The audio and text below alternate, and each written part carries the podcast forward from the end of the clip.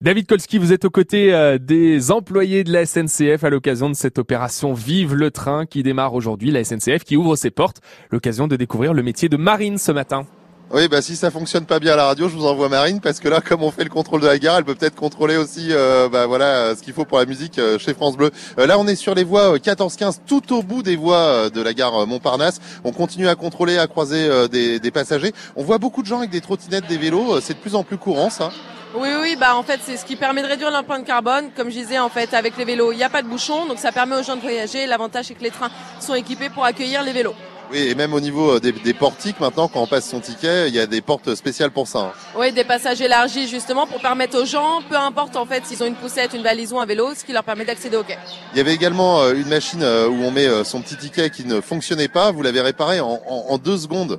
Oui, simplement un petit coup de clé, on met ce qu'on appelle entre guillemets un coup de disjoncteur et c'est bon. Et ça, c'est euh, vraiment euh, ce que vous faites au quotidien, tous les jours, chaque matin? Oui, oui, bah vraiment tous les jours. En fait, à n'importe quel moment de la journée, une machine ne peut ne pas fonctionner. Donc, on a simplement à mettre un coup de clé ou alors à appeler un mainteneur quand c'est un problème un peu plus poussé. C'est bon. Je crois qu'on nous appelle au Toki là. Oui, bah en fait c'est mes collègues qui sont en train de faire des visites de train, qui vérifient en fait, qui communiquent avec le centre opérationnel pour vérifier que tout va bien, etc.